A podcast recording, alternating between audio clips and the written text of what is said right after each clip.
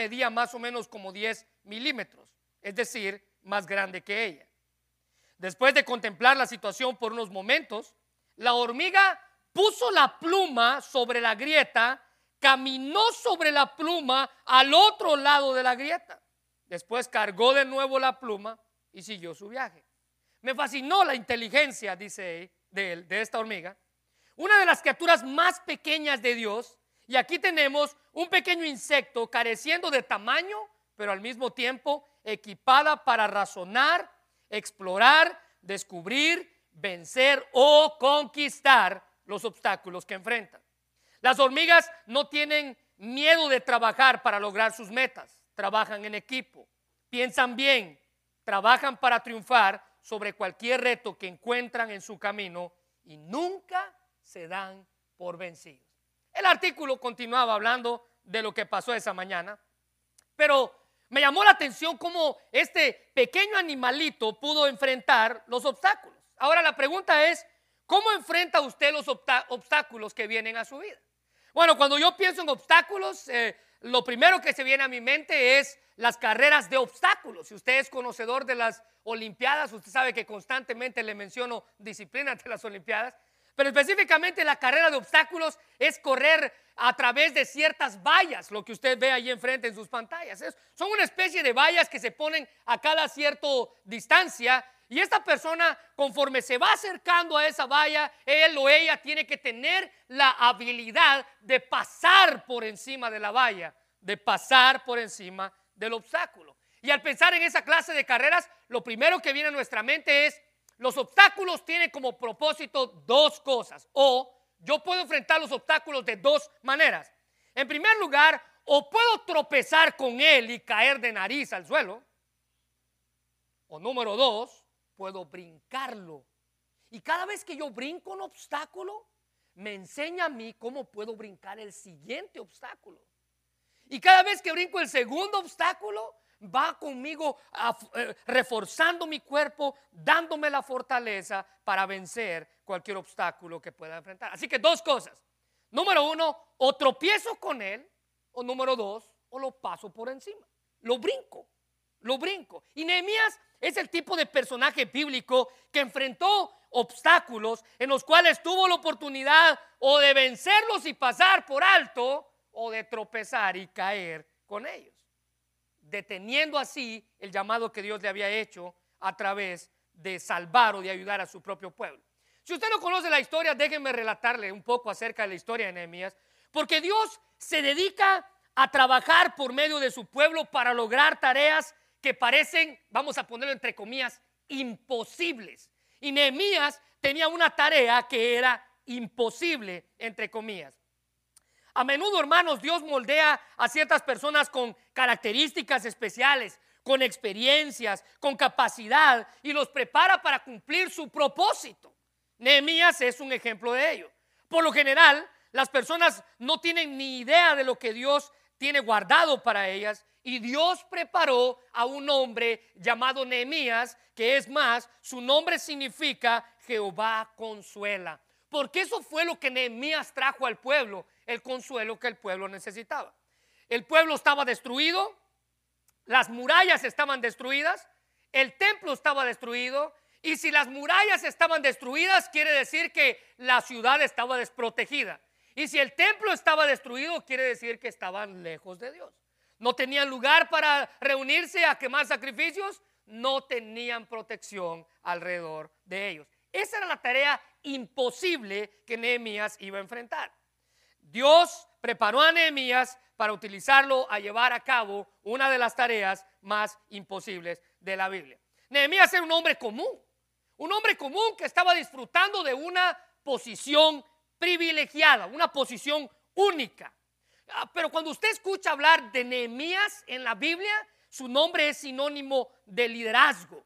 Y cuando hablamos de Nehemías, estamos hablando de uno de tres. Quiero corregir esto porque en la reunión de líderes les dije que José era uno de dos. No, son tres personajes en la Biblia, judíos, hebreos, que ocuparon puestos importantes en reinos paganos.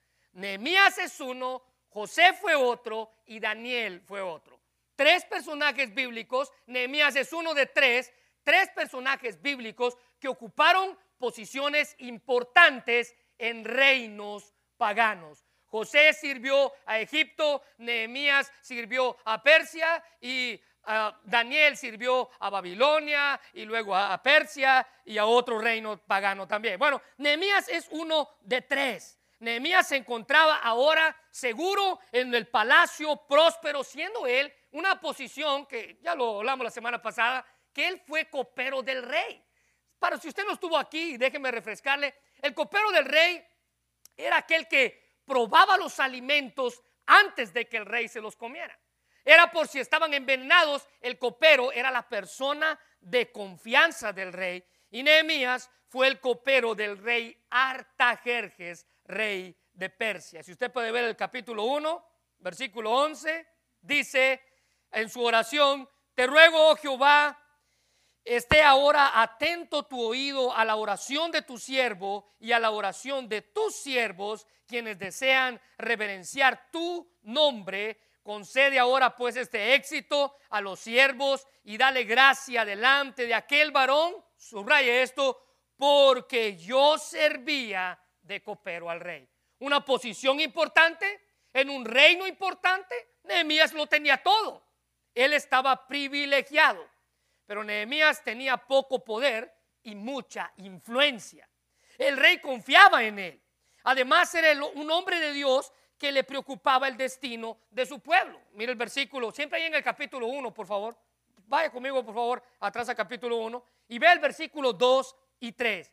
A pesar de la posición que Nehemías tenía, a él le preocupaba el bienestar de su pueblo. Versículo 2, que vino Anani, uno de los hermanos, uno de mis hermanos, con algunos varones de Judá, y les pregunté por los judíos, su pueblo, su raza, su nación, que, habían escapado, que habían quedado en la cautividad, y por Jerusalén, y me dijeron, el remanente, es decir, los pocos que quedaron, los que quedan de la cautividad allí en la provincia están, subraya esto, en gran mal y afrenta.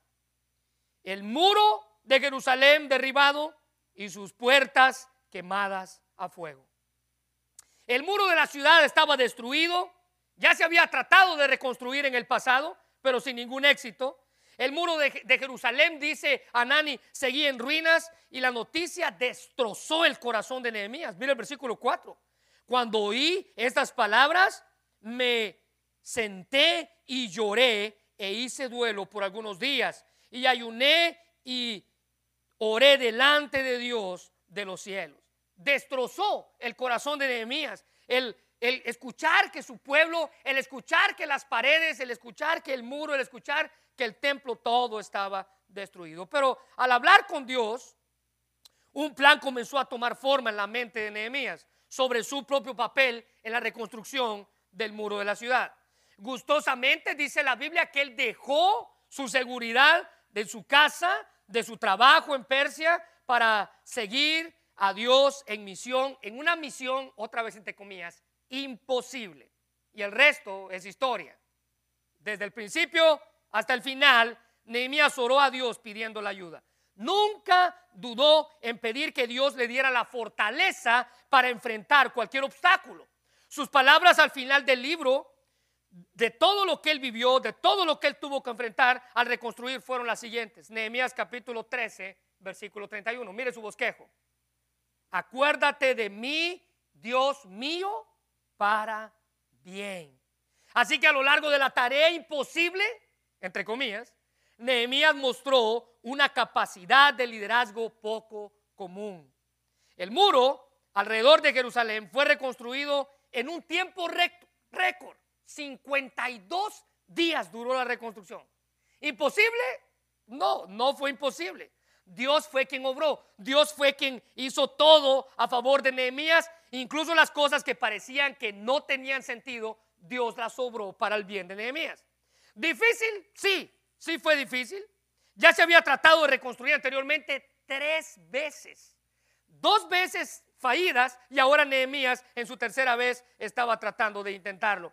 Pero a pesar de esta gran labor y victoria de Nehemías, él tuvo que enfrentar diversos obstáculos que en el camino trataron de detenerlo para cumplir así el plan de Dios.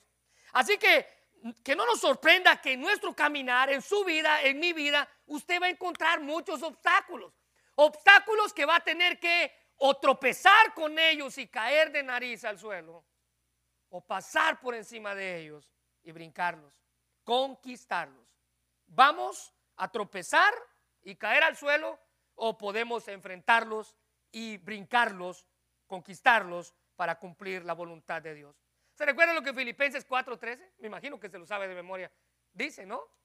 Todo lo puedo en Cristo que me fortalece. Muy bien, hoy vamos a hacer nuestras estas palabras. Pero ¿cuáles fueron los obstáculos que Nehemías tuvo que enfrentar? Dos, para ser exactos. Dos obstáculos principales. En primer lugar, Nehemías enfrentó las burlas y el desánimo. Vaya mezcla. Vaya mezcla que alguien se burle de usted y que usted esté desanimado. En el capítulo 4 encontramos la historia de la burla y el desánimo que Nehemías tuvo que enfrentar. Mira el versículo 1, si es tan amable conmigo, por favor. Dice, cuando oyó Zambalat, subraya ese nombre, que ahorita vamos a hablar mucho de él, que, nuestro, que nosotros edificamos el muro, se enojó y se enfureció en gran manera e hizo escarnio de nosotros y habló delante de sus hermanos y del ejército de Samaria. ¿Alguna vez se han burlado de usted por ser cristiano? ¿Alguna vez se han burlado de usted por querer vivir diferente, por querer hacer las cosas diferentes? Bueno, en alguna ocasión, ya lo hemos hablado, todos hemos enfrentado esta clase de situaciones en nuestra vida. No es agradable, aunque sabemos que va a pasar porque la Biblia dice que vamos a sufrir esa clase de persecución, sabemos que va a pasar, pero no es agradable. Y Nehemías tuvo que enfrentar, dice ahí en sus bosquejos, las burlas de Zambalat y Tobías. Zambalat y Tobías. La Biblia dice que Zambalat hizo escarnio de ellos. Ahora mire el versículo 3, por favor. Y estaban junto a él Tobías Amonita y el cual dijo, lo que ellos edifican del muro de piedra, si se subiera una zorra, lo va a derribar. Burla, burla. Se estaban burlando de él. Zambalat dice la Biblia que hizo escarnio de él.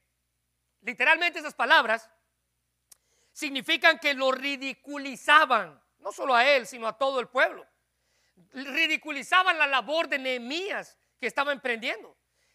Zambalat era un personaje importante. Él servía, dice la Biblia, como gobernador de Samaria y Tobías servía como gobernador de la región del Jordán. Es decir, que estos dos eran líderes políticos, magistrados de distritos, dirigentes de facciones de Samaria, personas de renombre. No eran cualquier gente, era alguien, eran alguien importante. Ellos estaban intentando detener la obra de reconstrucción. Tan pronto como les llegó la noticia, dice la Biblia que ellos se enojaron y se enfurecieron. ¿No les pareció la idea de que Nehemías comenzara a reconstruir algo que por tanto tiempo había estado en el suelo? Así que se dedicaron a burlarse de él, se dedicaron a burlarse de la labor y lo hicieron, lo hicieron por medio de cuatro preguntas retóricas que usted encuentra en el versículo 2. Vea por favor conmigo. ¿Qué hacen estos gentiles judíos? Versículo 2. ¿Se les permitirá volver a ofrecer sacrificios? ¿Acabarán en un solo día? ¿Resucitarán de los ah, montones del polvo, las piedras que fueron quemadas? cuatro preguntas que sirvieron de burla. Cuatro preguntas. Ahora note la burla y la oposición que habían comenzado desde antes de iniciar la tarea. Mira el versículo, el capítulo 2, versículo 10, ya se encontraba Zambalat en oposición. Capítulo 2, versículo 10.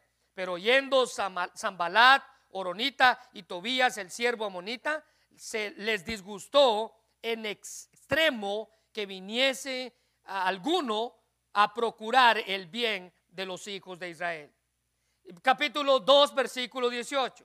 Entonces les declaré cómo la mano de nuestro Dios, cómo la mano de nuestro Dios había sido buena sobre mí y asimismo las palabras que el rey había dicho y dijeron, levantémonos y edifiquemos y así se esforzaron sus manos para el bien. A pesar de la oposición, ellos tuvieron ánimo para comenzar la tarea en el versículo 18, pero la oposición continuó y se intensificó en el versículo 19. Pero cuando oyeron Zambalat, Oronita, y Tobías, el siervo amonita, ahora se agrega uno más, y Gesén, el árabe, hicieron escarnio de ellos y le despreciaron diciendo, ¿qué es esto que hacían, que hacen vosotros? ¿Os rebeláis contra el rey? Así que por todos lados Nehemías enfrentó la oposición. Desde el inicio de la obra, ahora que estaban llegando a la mitad de la obra. ¿Cuál era la intención de ellos? Bueno, la intención de ellos era burlarse de la labor, su pérdida de tiempo. Y por si fuera poco, dice Tobías, se trataba de hacerlos sentirlos aún peor, diciendo que lo que estaban haciendo, reconstruyendo ese muro de piedra, no sería lo suficientemente fuerte. ¿Sabe cómo se burló él? Dice, mira, lo que ustedes están haciendo, si una zorra, usted sabe los zorritos, los animalitos chiquitos, si una zorra se para en el muro y comienza a correr por ahí, esa zorra le va a tirar lo que ustedes están haciendo. Burlas. Se estaban burlando de ellos. Ahora, como la mayoría de los ataques de burlas trae siempre en nuestra vida el desánimo. Subrayelo, escríbalo. Las burlas a nuestra vida siempre traen desánimo. Las burlas a nuestra vida siempre por lo regular traen desánimo. Y déjeme decirle que la mayoría de los ataques del desánimo hay un poco de verdad. No es que el desánimo tenga toda la verdad, pero el desánimo tiene un poco de verdad en las palabras que dice. Como constructores, los judíos eran débiles. Vea las preguntas del versículo 2. Dice, ¿qué hacen estos débiles judíos. ¿Qué hacen estos débiles judíos? Era verdad, ellos eran débiles, ellos no eran buenos constructores. Tampoco iban a terminar en un día. La pregunta era, ¿lo van a acabar en un día? No, no lo iban a acabar. Ni tampoco tenían los mejores materiales para trabajar. En sí, hermanos, el desánimo viene a nuestra vida y cuando el desánimo toca las puertas de su casa, tiene algo de verdad, algo de verdad. Ese mentiroso y desalentador ataque a menudo va a traer algo de verdad. Pero el problema es que la verdad que el desánimo presenta no tiene en cuenta la gran verdad de Dios. Y la gran verdad de Dios es que Dios estaba con ellos y Él había prometido ayudarles hasta el final de la tarea. Ellos ignoraban que la muralla ya se había comenzado. En el capítulo 3 de Nehemías, si usted conoce la historia, sabe que Nehemías comenzó a dividir al pueblo en grupos, por familias. Y les dijo, mira, si la familia López vive en este centro de la ciudad, ellos van a construir esa parte del muro. Si la familia García vive de este lado de la ciudad, ellos van a construir esa parte del muro. ¿Qué hizo Nehemías? Agrupar a la gente por familias y de la misma manera usted iba a construir lo mejor que podía, el muro porque estaba enfrente de su casa. Cuando el enemigo viniera, no iba a poder entrar del lado de su casa. Usted iba a construir el muro perfectamente. Ya la labor se había iniciado, pero esta gente todavía seguía acusándoles y buscando ocasión para desanimarles. Ese fue un obstáculo. Zambalat y Tobías buscaba traer desánimo a través de las burlas y las críticas. Un autor escritor Charles Swindle señala que habían varios de ellos juntos haciendo críticas burlescas y sarcásticas. Y él hace una observación y él dice, los críticos siempre se reúnen con críticos. Los críticos siempre se reúnen con críticos, dice el doctor Charles Swindle. Una medida para enfrentar los obstáculos, hermanos, es ser capaz de medir la burla y la crítica. Usted tiene que ser capaz de medir la burla y la crítica. Y no permitir que nuestro propósito de vida se venga abajo por lo que otra gente diga de nosotros. También es mantenernos sensible a la voz de Dios. Es otra manera de cómo enfrentar este obstáculo. Mantenerse sensible a la voz de Dios, incluso en medio del desánimo que podamos estar viviendo. El desánimo es una herramienta muy poderosa porque de alguna manera es lo contrario a la fe. Alguien dijo que donde la fe le cree a Dios y a sus promesas, el desánimo ve y cree lo peor y tiende a básicamente olvidarse de quién es Dios y lo que ha prometido que hará. ¿Se da cuenta de la eh, contraparte una con la otra? Cuando usted tiene fe, usted le cree a Dios, pero cuando usted le cree el desánimo, usted va a poner toda clase de cosas en contra de Dios. ¿Cómo reacciona usted a los obstáculos de la vida? ¿Trabajamos diferente bajo la fe o bajo el desánimo?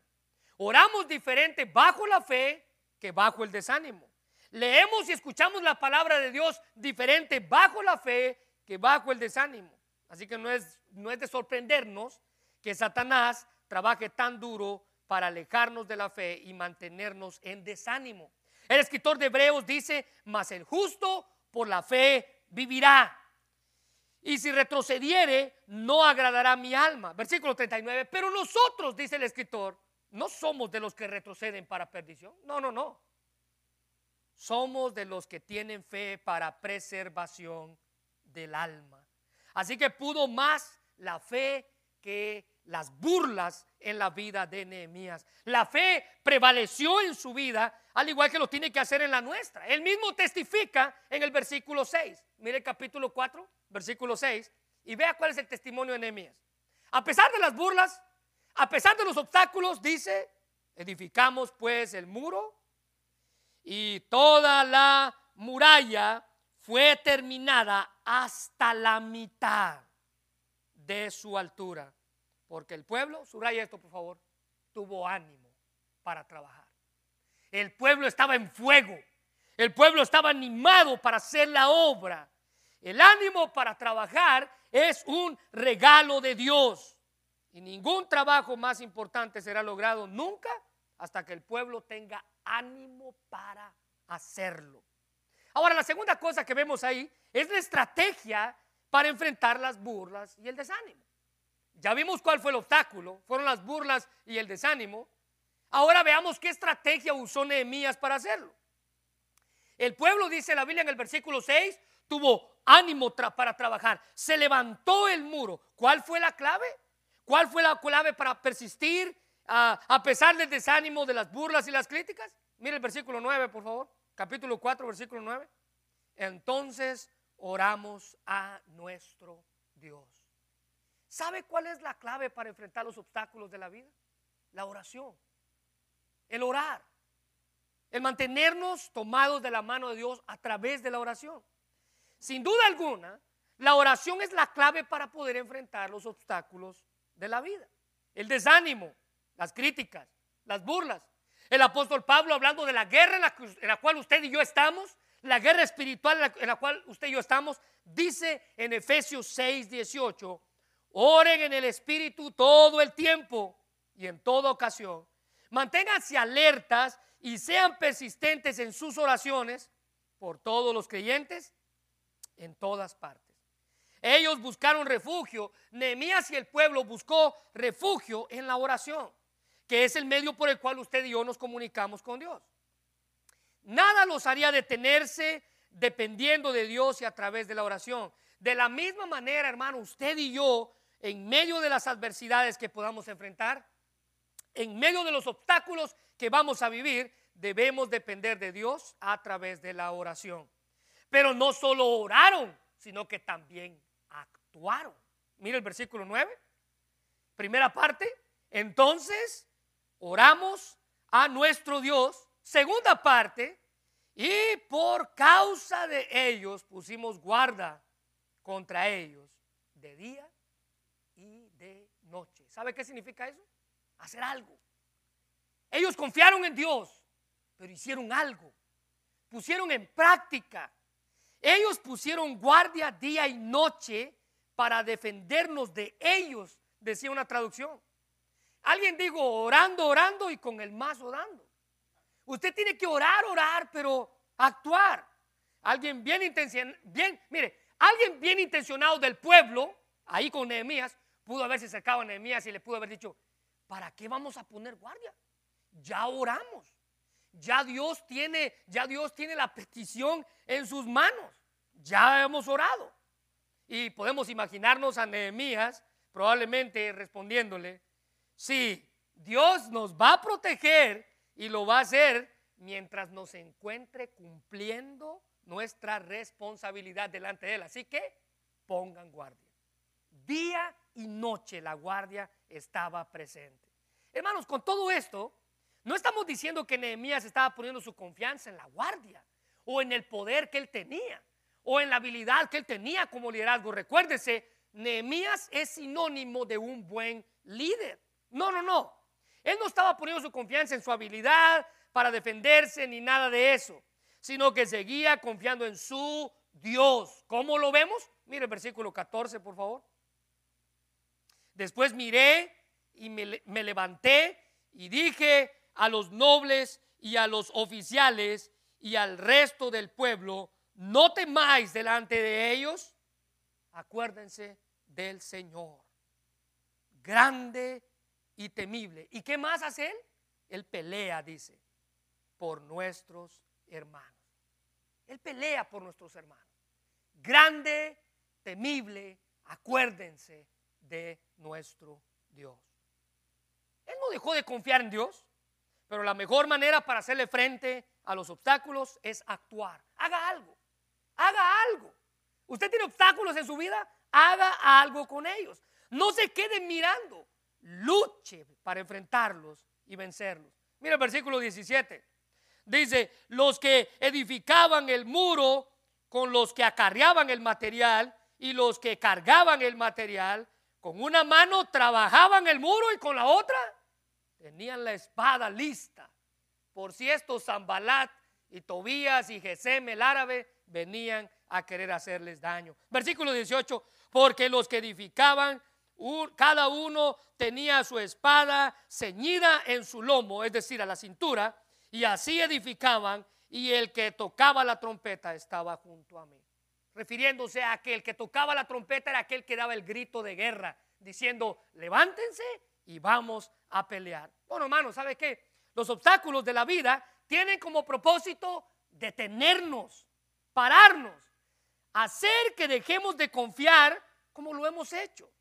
Pero por medio de la fortaleza que Dios nos da, podemos vencer, pasar por alto cualquier dificultad. El apóstol Juan en primera de Juan 5:4 escribe, porque todo lo que es nacido de Dios vence al mundo. Y esta es la victoria que ha vencido al mundo. Nuestra fe, lo contrario al desánimo. En segundo lugar, ve el segundo obstáculo que Nehemías tuvo que enfrentar. Nehemías, en primer lugar, enfrentó la burla y el desánimo. En segundo lugar, enfrentó las intimidaciones y el temor. Vaya mezcla también. Vaya mezcla. Las intimidaciones y el temor. Ahora, quiero invitarle a que vaya por favor conmigo al capítulo 6 de Nehemías. Y Nehemías había continuado la obra de Dios, la obra que Dios le había encomendado.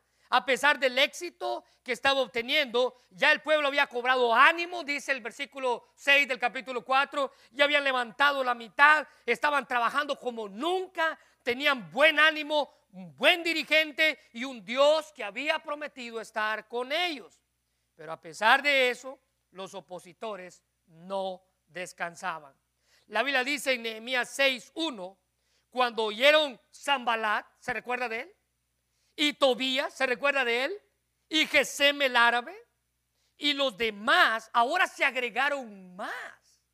Ya no estaban tres, ahora eran más de nuestros enemigos que yo había edificado el muro. Ahora Nehemías estaba trabajando como nunca y el pueblo estaba trabajando como nunca y que no quedaba en el, en el portillo, aunque hasta aquel tiempo no había puesto las hojas de las puertas. Ahora, ¿qué significa eso? Ve ahí en sus bosquejos la traducción del lenguaje actual. Dice, y que ya no quedaban secciones caídas, aunque todavía no habíamos colocado los portones en su lugar. Nehemías dice que ya estaba por terminar todo. A la obra le hacían falta únicamente los últimos detalles para dar cierre. Ya la tarea estaba casi completada, casi completamente terminada. Pero estos hombres estaban desesperados. Zambalat, Tobías, Gesén el árabe y ahora todos los demás que se habían unido a estos estaban desesperados y sus esfuerzos por detener la construcción estaban fracasando cada vez más. Así que intentaron otra cosa. Dice la Biblia que ahora centraron sus ataques en el carácter de Nehemías en lugar de hacerlo en la obra misma. ¿Qué atacaron de él? Bueno, en primer lugar, atacaron en su persona con rumores. ¿Sabe lo que es un rumor? Un rumor es algo que alguien dice que no sabe si es cierto, pero lo dice. Otra persona lo agarra y dice, oh, esto lo escuché de tal persona. Pero esta persona nunca le dijo, es un rumor. Le dijo, mira, esto está Y eso fue lo que hicieron con Nehemías. Mire el capítulo 6. El versículo 6 dice, en la cual estaban, estaban diciendo, o estaba escrito, se ha oído entre las naciones y Gasmu lo dice, que tú, refiriéndose a Nehemías, y los judíos pensáis rebelaros y que por eso edifican el muro con la mira, según estas palabras, de ser tú el rey. ¿Saben qué están diciendo? Dice, sabes, el pueblo está hablando, que eran los demás enemigos, y están diciendo que tú estás levantando el muro, que estás levantando el templo, que estás reconstruyendo la ciudad, porque tú ahora quieres ser rey de esa ciudad. Rumores, rumores que no eran reales. Ellos insinuaban que la intención de Nehemías era de rebelarse, cosa que era completamente mentira. ¿Se recuerda? El mismo Artajerjes fue quien ordenó y permitió la reconstrucción de la muralla. Incluso el mismo Artajerjes fue el que financió el proyecto ya que querías que Nehemías regresara lo más pronto posible con él. Mire, quiero invitarle que vaya conmigo al capítulo 2, por favor. Póngale un separador ahí, vaya al capítulo 2, versículos 4 al 6, si es tan amable. Aquí es Nehemías quien está contando su experiencia cuando estuvo frente al rey. Me dijo el rey, ¿qué cosa pides? Entonces oré al Dios de los cielos y dije al rey, si te place, si le place al rey, y tu siervo ha hallado gracia delante de ti, envíame a Judá, a la ciudad de los sepulcros de mis padres, para y la reedificaré. Entonces el rey me dijo, y la reina estaba junto a él, ¿cuánto durará tu viaje? ¿Y cuándo volverás? Al rey no le preguntaba qué era lo que él iba a hacer, sino cuándo iba a volver. Esa es la confianza que el rey tenía en Nehemías. Y agradó al rey enviarme después que yo le señalé el tiempo. La Biblia dice que Nehemías, el rey le dio cartas, Nehemías pidió madera, Nehemías pidió material y el rey le dio todo. Lo único que el rey le dijo fue, mira, regresa pronto aquí, yo te quiero aquí conmigo.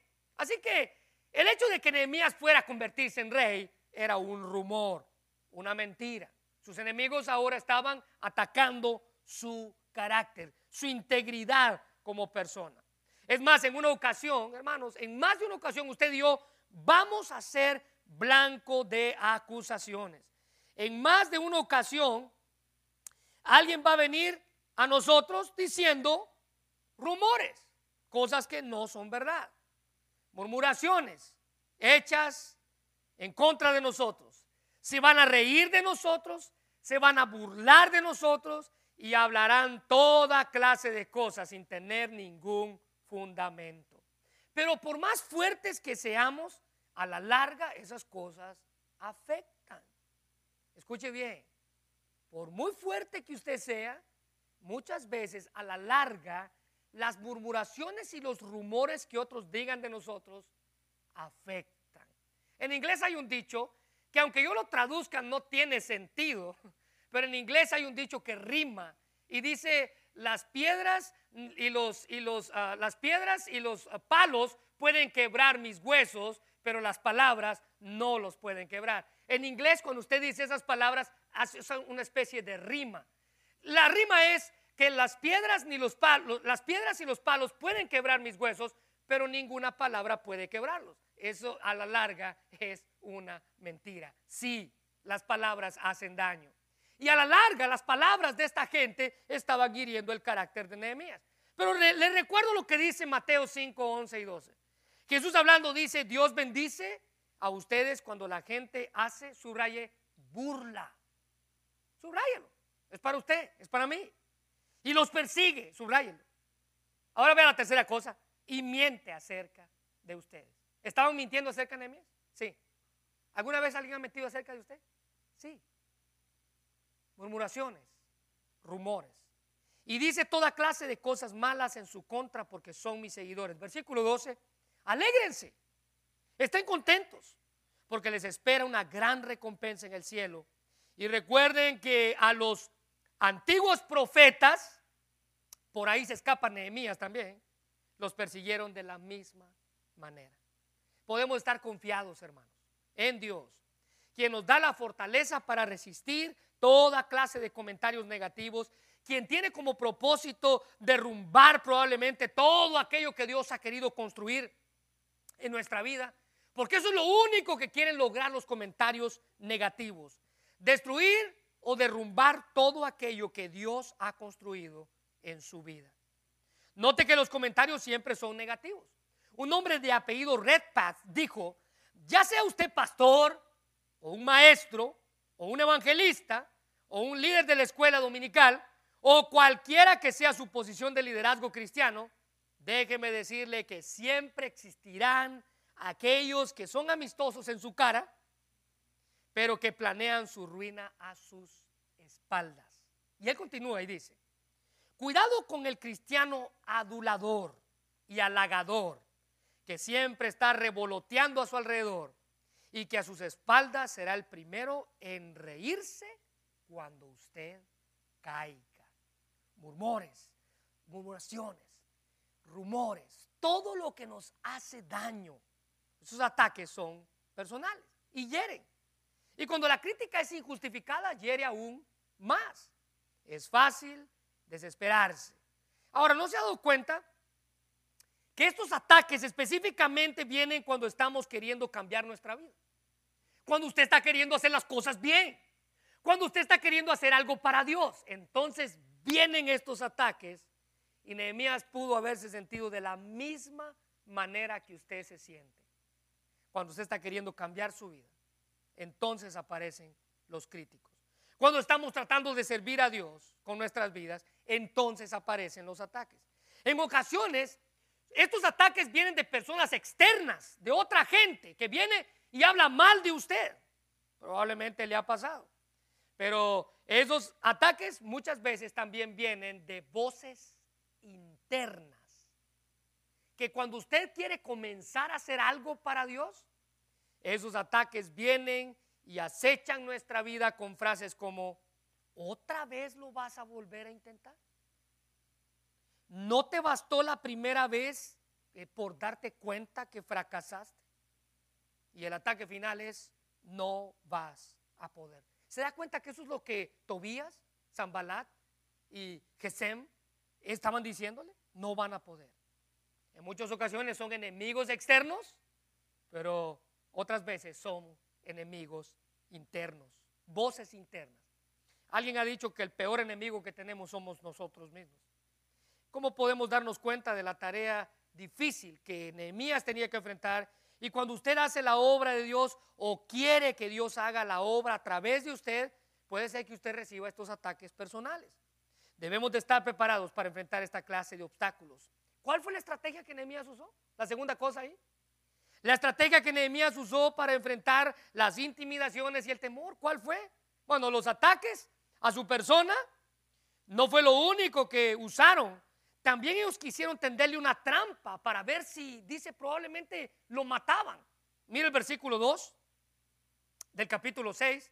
Dice, Zambalat y Gesem enviaron a decirme, recuérdese que este es un diario es Nehemías quien está relatando su propia historia, ven y reunámonos en alguna de las aldeas en el campo de Ono. Mas ellos habían pensado, subraya esto, hacerme mal. No se dice aquí, pero probablemente querían matarlo. Sin duda alguna, estos hombres querían intimidarle. Querían que parara la construcción. Ellos querían que la obra ya no se terminara. Querían hacer que Nehemías quitara sus ojos de lo más importante, la obra que Dios le había encomendado. La invitación, dice la Biblia, que se hizo por cuatro veces. Mire el versículo 4. Dice, y enviaron a mí con el misma, la misma cantaleta por cuatro veces. Pero mire el versículo 5, dice que hasta una vez más, cinco veces le hicieron la misma invitación. Vaya que estos hombres tenían la intención de que él fuera con ellos solito a la reunión. Y ahí podemos ver la insistencia de querer hacerle daño. Pero aunque ellos querían desviar sus ojos de lo más importante, no pudieron. Porque Nehemías sabía para qué Dios lo había llamado. Mira el versículo 3.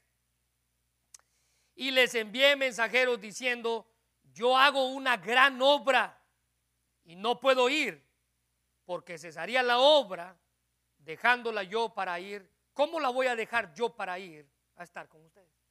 Miren, a mí no me interesa lo que ustedes me tengan que decir. Yo tengo algo que hacer.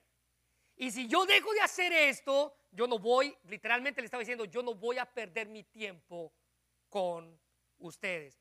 La versión palabra de Dios para todos está ahí en su Biblia, en su, perdón, en su bosquejo, y dice, estoy haciendo un trabajo muy importante y no tengo tiempo para ir a hablar con ustedes. Dice, no voy a detener la obra para ir a reunirme con ustedes. ¿Qué significa eso? Tenía sus ojos en lo que verdaderamente importa. ¿Qué era lo que importaba? La obra de Dios. Si hay algo que Satanás, hermanos, va a querer tentar en nuestra vida constantemente es a quitar nuestros ojos de lo que verdaderamente importa. Quiero en este momento que usted piense en algún obstáculo que esté enfrentando en su vida ahorita. Ahorita. Esta semana. Algún obstáculo que usted tuvo que enfrentar. Algún obstáculo este mes que usted tuvo que enfrentar. ¿Sabe cuál es el propósito? Quitar sus ojos de lo que verdaderamente importa. Porque Él sabe que cuando quitamos nuestros ojos, cuando quitamos nuestra mirada de Dios, tarde o temprano vamos a comenzar a hundirnos. Pedro da testimonio de eso. ¿Se recuerdan aquella ocasión cuando en la barca Jesús lo llama? Bueno, Pedro le dice, si eres tú, permite que yo vaya contigo y camine contigo. Jesús en medio del mar y caminando sobre el mar, Pedro en su barquita y le dice Jesús, ven, ven conmigo, acércate, soy yo. Mateo capítulo 14, versículo 28 al 31 dice, entonces le respondió Pedro y le dijo, Señor, si eres tú, manda que yo vaya a ti sobre las aguas, es decir, que yo también camine como tú lo estás haciendo. Y vea cuál fue la respuesta simple de Jesús, ven. Y Jesús le dijo, ven. Y descendiendo Pedro de la barca, andaba sobre las aguas. Es decir, que cuando la Biblia dice que andaba, probablemente dio más de dos pasos, o por lo menos un paso. Pedro puso sus, pies sobre las aguas y lo sintió como, como suelo y comenzó a dar pasos. Pero el problema fue, dice, que él quitó sus ojos de Jesús, versículo 30, y comenzó a ver el fuerte viento. Tuvo miedo y comenzó a hundirse. Y dio voces diciendo, Señor, sálvame. Versículo 31. Al momento Jesús extendió su mano, lo agarró y le dijo, hombre de poca fe, ¿por qué dudaste? Quitar nuestros ojos de Jesús, hermanos, es sinónimo de tener poca fe. Pedro quitó sus ojos de aquel que lo llamó para que caminara. Lo único que él tenía que hacer es caminar, dar los primeros pasos. Ven, ven, quitó sus ojos y puso sus ojos en las olas. ¿Alguna vez usted ha estado tal vez en una lanchita en el mar? Usted sabe, las olas comienzan a moverla de una manera que no es algo agradable, porque golpean con fuerza. Y Pedro comenzó a ver los vientos que soplaban y comenzó a ver cómo las olas golpeaban aquella embarcación y él dijo, de aquí no voy a pasar. Quitó sus ojos de Jesús y los puso en los vientos, en las olas, en sus obstáculos que golpeaban contra su vida. Tuvo que tener miedo. En Hebreos capítulo 12 se nos hace una invitación y la invitación es, dice, teniendo alrededor nuestro tan grande nube de testigos, despojémonos de todo peso, es la invitación, y del pecado que nos asedia, y corramos con paciencia la carrera que tenemos por delante. La invitación, versículo 2, puestos los ojos en Jesús. ¿Por qué? Porque Él dice que con gozo llevó la cruz y se sentó a la diestra del trono de Dios. La vida cristiana, hermanos, implica trabajo duro. Requiere poner a un lado todo lo que ponga en peligro nuestra relación con Dios. Correr con paciencia. Enfrentar los obstáculos. Para vivir con eficacia la vida cristiana debemos fijar nuestros ojos en Cristo, el autor y consumador de la fe. Vamos a titubear si apartamos nuestra mirada de Él. Así como lo hizo Pedro, titubeó y comenzó a hundirse. Si nos miramos a nosotros mismos, vamos a titubear también. ¿Sabe cómo también vamos a titubear? Si comenzamos a mirar lo que otra gente dice que nosotros. Si comenzamos a poner nuestros ojos en lo que otra gente diga que nosotros, vamos a comenzar a titubear. Si miramos lo que ellos dicen, nos detenemos a contemplar lo que ellos dicen, a las circunstancias que nos están pasando, vamos a titubear vamos a titubear. Debemos correr para participar de la carrera de Cristo, dice el escritor de Hebreos, pero no es nuestra carrera, es su carrera. Y siempre debemos fijar nuestra mirada en Él. Pablo dice que debemos correr en 1 Corintios 9, 24 con la intención de querer correr. Mire, a veces yo pongo a mis hijos a leer un libro, ¿no? Y cuando ellos están leyendo, yo miro que leen y pasan las hojas bien rápido. no están leyendo. Yo le digo, usted tiene que leer con la intención de querer leer, con la intención de aprender. Pablo dice que cuando usted y yo estamos en la carrera, debemos correr con la intención de querer correr, de querer ganar, de querer llegar hasta el final. 1 Corintios 9, 24, 25 dice, ¿no se dan cuenta de que en una carrera todos corren, pero solo una persona se lleva el premio? Así que aquí está la intención, corran para ganar. Corran como queriendo correr. Versículo 25. Todos los atletas se entrenan con disciplina. Lo hacen para ganar un premio que se desvanecerá. Pero nosotros lo hacemos por un premio eterno. Y para ganar la carrera se necesita propósito y disciplina. Y Pablo usó esta ilustración para explicar que la vida cristiana demanda arduo trabajo, una autonegación, una preparación seria y diaria. Y como cristianos, usted y yo vamos a correr con el fin de obtener nuestra recompensa celestial. Nehemías sabía cuál era su meta. Tenía bien presente que para Dios, para qué Dios lo había llamado y para qué Dios lo había puesto ahí. ¿Y cuál fue el resultado? Mira el versículo 15, por favor. Versículo 15.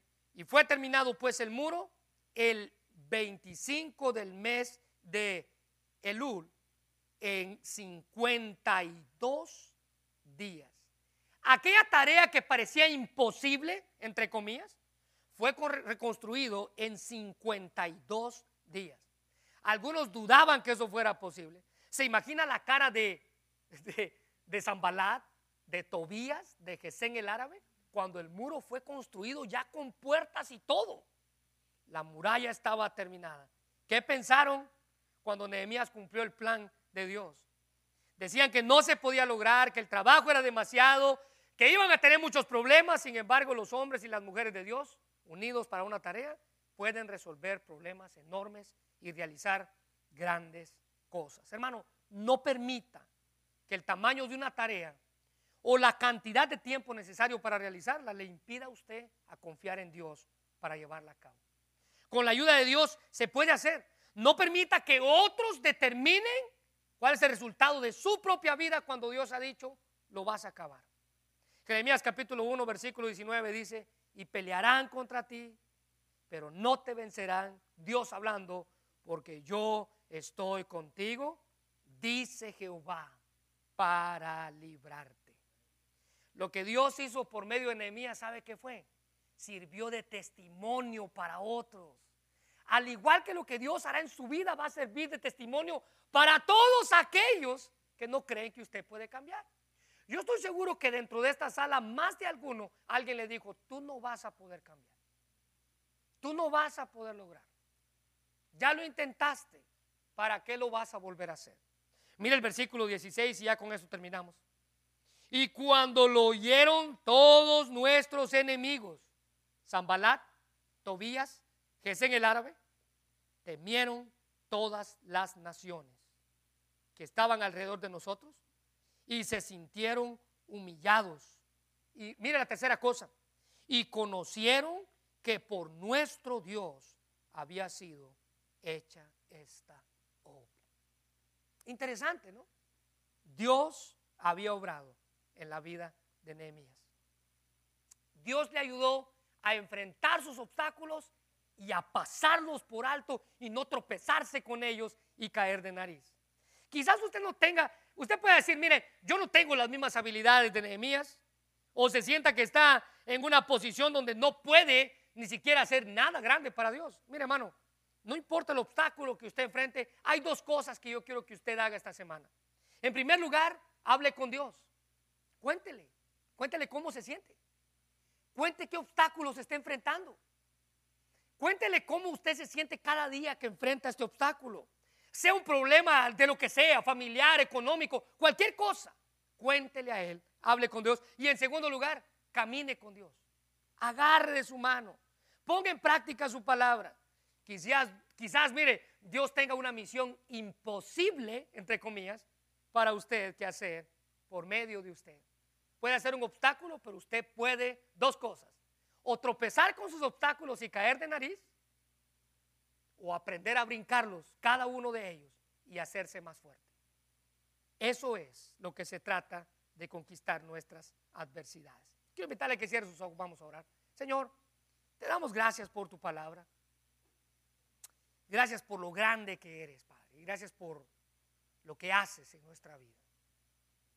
Quiero pedirte, Señor, que tú bendigas este mensaje que obres a nuestra vida. Y Señor, qué mejor manera de enfrentar los obstáculos. Hablando contigo, agarrándonos de tu mano. Dios, gracias porque nos has dado el privilegio de escuchar esto y tenemos tantos obstáculos que enfrentar en nuestra vida. Hermanos, si ese es su caso, quiero invitarle a que salga de su lugar, que venga al altar y que de rodillas aquí le diga a Dios, Dios, este es mi obstáculo. O bien voy a poder tropezar con él, o bien voy a poder aprender a saltarlo. Con tu ayuda, con tu fuerza, con tu habilidad. Salga de donde está y dígale, Dios, este es mi obstáculo. O tropiezo con él o aprendo a brincar. O tropiezo con él o aprendo cómo saltar. Pero si usted escoge la segunda, de aprender a saltarlo, déjeme recordarle que cada vez que usted brinca uno, van a venir otros, pero cada vez que los brinca se va a hacer más fuerte. Dios va a fortalecer su vida. Dios va a hacerlo más fuerte y eso es lo que la palabra de Dios hace en nuestra vida. Nos fortalece a pesar de nuestros obstáculos. Señor, gracias por este mensaje. Y quiero pedirte, Padre, que seas tú quien bendiga a todos mis hermanos que están de rodillas. De alguna manera o por alguna circunstancia están enfrentando un obstáculo en su vida. Señor, tú sabes cuál es. Tú sabes qué es lo que están enfrentando. Señor, tú sabes cuáles son aquellas cosas que necesitan hacer para brincar esos obstáculos en sus vidas. Estoy seguro que ellos que están de rodillas han decidido la segunda opción. No van a tropezar con él. Van a aprender a brincar. Danos sabiduría para saber cómo hacerlo, Padre. Ayúdanos para saber cómo hacerlo. Danos fortaleza para saber cómo hacerlo. Mi Dios, gracias por este maravilloso ejemplo. La vida de este gran líder. Que nos muestra que a pesar de los obstáculos que podamos enfrentar, tú nos das la sabiduría y la habilidad necesaria para brincarlos. Eres tú quien nos fortalece. Y por eso te damos gracias. Bendice tu palabra. Porque en el nombre de Jesús te lo pedimos. Tú me levantarás, tú me levantarás.